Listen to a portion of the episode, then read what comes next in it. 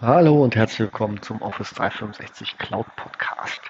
Nach einer etwas längeren Sommerpause möchte ich heute mit einem Recap der Ignite 2020 starten und ich möchte mich in meinem Recap, das vorweg, mehr auf ja, das Gesamtbild konzentrieren als auf einzelne Features. Ich denke zu den einzelnen Features, insbesondere in Teams und aber auch was es in Azure Neues gibt, äh, findet ihr viele sehr, sehr gute Zusammenfassungen.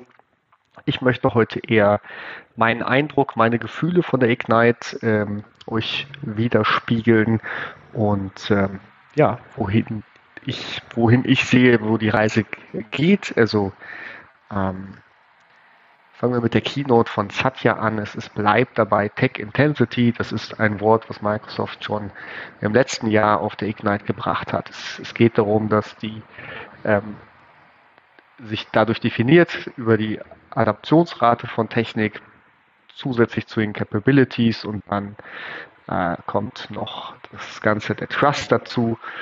Ähm, was heißt, wie sehr können wir der ganzen ähm, wie sehr können wir Microsoft äh, vertrauen? Das ist, äh, glaube ich, ganz wichtig und das nicht nur auf technischer Basis, sondern auch, dass Microsoft nicht als ähm, Konkurrenz auf dem Markt tritt. Und wenig später äh, ist dann für mich die, ehrlich gesagt, zentrale Folie der Ignite aufgelegt worden. Ähm, und zwar ist es die Übersicht, ähm, wo in insgesamt sechs Blöcken, Microsoft 365, LinkedIn und Dynamics 365 als, ich sag mal, Frontend-Komponenten zu, zu sehen sind auf der höchsten Ebene und darunter mit GitHub und Power Platform äh, Entwicklungstools, die die Verbindung zwischen den Frontends und dann in der unteren Ebene äh, Microsoft äh, Azure darstellen. Das Ganze steht auf einem Fundament, was Microsoft mit Identity Security Management und Compliance beschreibt. Und äh, dieses Fundament ist die Basis in allen darüber liegenden äh, Blöcken.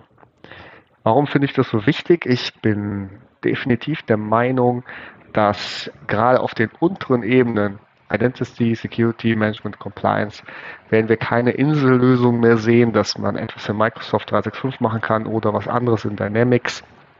Die Produkte werden zusammenwachsen. Das wird ein übergreifendes Thema werden, was auch für mich bedeutet, dass ähm, wir bei Microsoft ein Best of uh, Suite Approach immer mehr sehen. Das heißt, wir werden in diesen Themen ja besser fahren, wenn wir die Microsoft-Produkte nehmen. Das ist natürlich klare Strategie. Ähm, es wird sehr schwierig für Drittanbieter dort auf diesem Level auf im in der äh, Foundation of Office 365, äh, der Microsoft Cloud ähm, reinzukommen. Das heißt, Identity Provider wird Azure Active Directory und die Identity Plattform werden. Für Security-Themen wird es Sentinel geben. Ähm, das Management wird in den Azure und, und Office 365 ähm, Komponenten sein und auch für die Compliance wird das Compliance Center der zentrale Ansprechpunkt äh, bleiben und, und werden. Und es wird immer schwieriger, auf dieser Ebene für Drittanbieter äh, einen Fuß in die Tür zu bekommen. Insgesamt sehe ich es äh, ein bisschen ähm, ja, in die Richtung, wir haben jetzt eine, eine Cloud zur Verfügung gestellt. Ich nenne es mal insgesamt die Microsoft Cloud. Äh, die funktioniert in verschiedenen Bereichen schon ähm, ja, ohne weitere Software. Das heißt, gerade in dem Bereich Microsoft 365, aber auch Dynamics bieten wir euch Lösungen an, die ihr so nutzen könnt, um die Produktivität zu steigern, um euer Unternehmen zu steuern.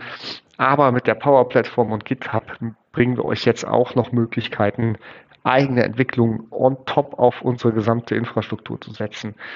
Und von daher ist für mich die zentrale Zusammenfassung äh, Integration, also das Zusammenspiel der einzelnen Microsoft-Komponenten wird immer deutlicher, immer enger.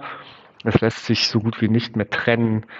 Ähm, ja, das ist jetzt die Azure-Ecke von Microsoft und die hat nichts zu tun mit der Microsoft 365-Ecke. Das, das sind Sachen, die ähm, ja aus meiner Sicht nicht so äh, mehr möglich sind, denn ähm, ja, es wird alles immer enger verzahnt werden. dazu. Ähm,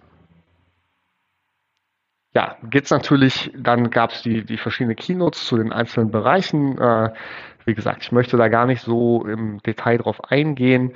Ich glaube, im Bereich äh, Microsoft 365, wo ich ja meine, ähm, mein Expertenwissen habe, geht es weiter weg von neuen Features, weg von neuen Tools. Das ist alles, es wird eher weiterentwickelt, als das neu entwickelt wird. Ähm, es wird mehr Fokus darauf gelegt, wie wir mit den Daten arbeiten, ähm, aber auch wie wir jetzt in der neuen Situation mit viel Homeoffice, viel Remote Work, ähm, ja, die Balance finden zwischen Gesundheit und Arbeit, zwischen äh, Freizeit und Arbeit, wie das besser integriert werden kann. Äh, die Tools, die dort jetzt prominenter werden, wie äh, Fluid Framework oder der Graph, sind auch schon länger äh, vorhanden, ähm, was mir halt zeigt, es wird neben den Microsoft Standardprodukten einfach noch mehr Möglichkeiten geben, äh, für das Unternehmen eigene ähm, ja, Kollaborationslösungen zu entwickeln im Framework von Microsoft, äh, der Microsoft Cloud. Und äh, da gibt es mit Sicherheit dann auch gute Toolanbieter, die die Daten, die vorhanden sind, nutzen. Aber äh, die Standard-Tools, ja, da bleibt Microsoft stark. Genau. Ähm, ja, von daher, ähm, ich glaube, Microsoft hat den Rahmen gesteckt, welche, in welchen Bereichen sie weiter investieren und weiter äh, vorangehen. Also mit M365 als Kollaborations- und äh, Werkzeugplattform für den modernen Arbeitsplatz, LinkedIn zum Connecten und Dynamics für die Unternehmensanwendungen. Was da nicht reinpasst, kann man entwickeln auf der Plattform und äh, ja, das, das ist das Ziel, dass man dann sich als äh, Partner und Dritthersteller äh, dort positioniert auf der obersten Ebene. Neben den Themen, die ich gerade schon genannt habe, ist für mich ganz wichtig, insbesondere hier in Deutschland, dass wir uns mit dem mit der künstlichen Intelligenz, AI und Automation ähm, weiter befassen. Das hat nicht nur was mit Deutschland, das ist auch Richtung Europa. Ähm, wir werden es in diesem Umfeld nicht mehr schaffen, manuell die Sachen zu steuern. Insbesondere auf der Identity Security Ebene äh, werden Signale ausgelesen, verarbeitet und dann in Empfehlungen äh, weitergegeben. Ähm, das ist in der künstlichen Intelligenz ähm, nicht 100% nachvollziehbar, teilweise wie diese Empfehlungen zustande kommen. Wir müssen da Microsoft vertrauen, dass, ja, dass die äh, Signale richtig interpretiert werden. Das ist hier, zumindest aus meiner Erfahrung, teilweise schwer ähm, zu, zu akzeptieren, dass man keine 100% Kontrolle hat.